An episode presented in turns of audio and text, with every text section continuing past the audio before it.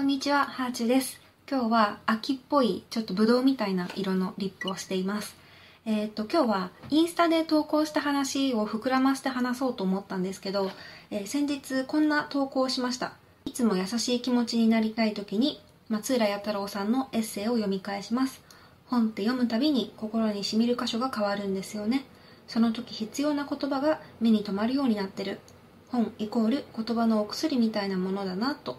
で、こうやって私が松浦弥太郎さんのエッセイを紹介したらすごく嬉しいメッセージをいただいて読者さんから私はちょっと子育てで余裕がなかったんですけどハーチューさんの日々の SNS を見るようになって今まで自分から本を買ったことなんてなかったんですけどハーチューさんが紹介した本を買いに行ってみようと思いますみたいなそんな内容でしたざっくりと。でこれを読んでねすごく嬉しく感じて私はもちろん自分の本が売れるのも嬉しいんですけどでも私のこう紹介をきっかけに何かの本とか私がいいと思ってるものにたどり着いてもらえるのってすごく嬉しくってそれはもしかしたらその人の人生とか下手すると一生を変えるかもしれないからなんかそこのきっかけに私がいるっていうことがすごく嬉しいんですよね。インスタを書いてる時に本って言葉のお薬みたいだなって自分で書いてて確かに言葉のお薬だなって思ったんですね。なので今日は私がこういう時にこういう人の本を読むっていうのをご紹介したいと思います。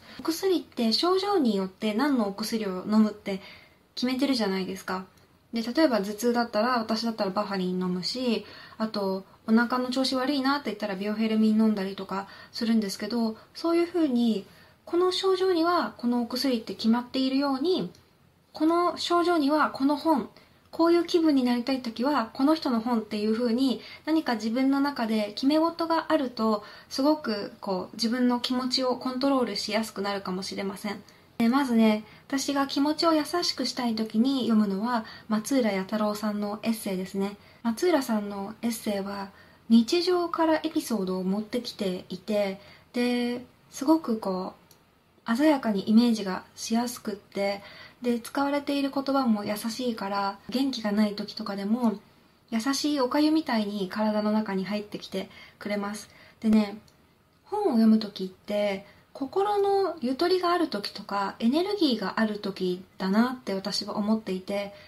やっぱね心底疲れてる時とか自分からのこう何かをしようっていう気持ちがない時っていうのは本は読めないんですよ。こう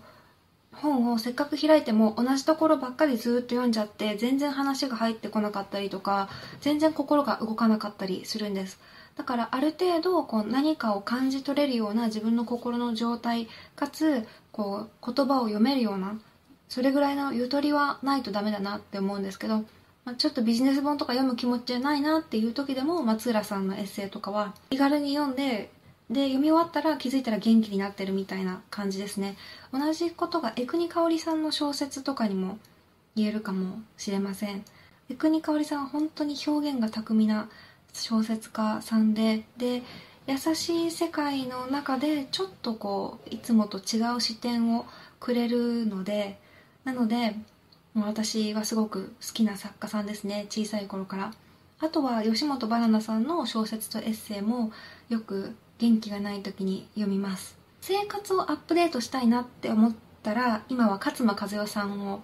読みますかね。結構その最近はロジカルに家事をやる方法とかお部屋を脱出する方法とかそうやって暮らしに紐づくものも書かれていて、まあ、以前は勉強法とかあと資産を増やす方法とかの本も書かれてますけどでも、まあ、私は最近一番関心があるのが自分の日常をどう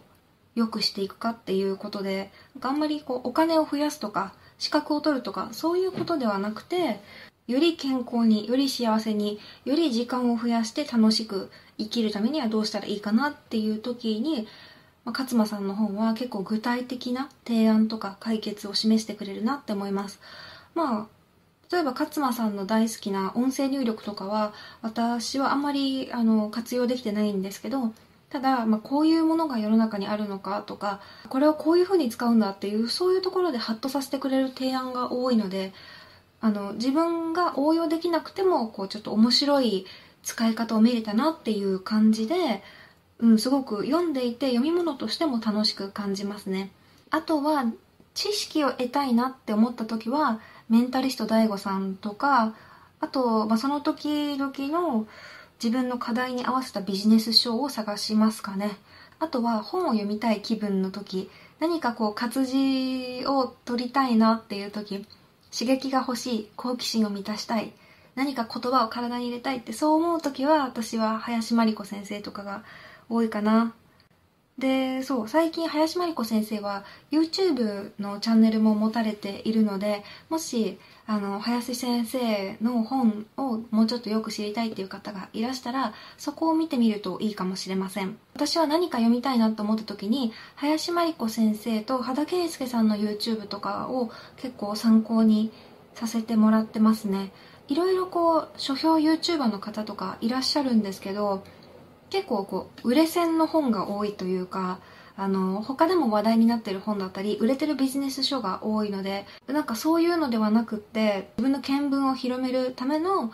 教養の読書っていう意味で探す時は林真理子先生羽田圭介さんあと文学 YouTuber のベルさん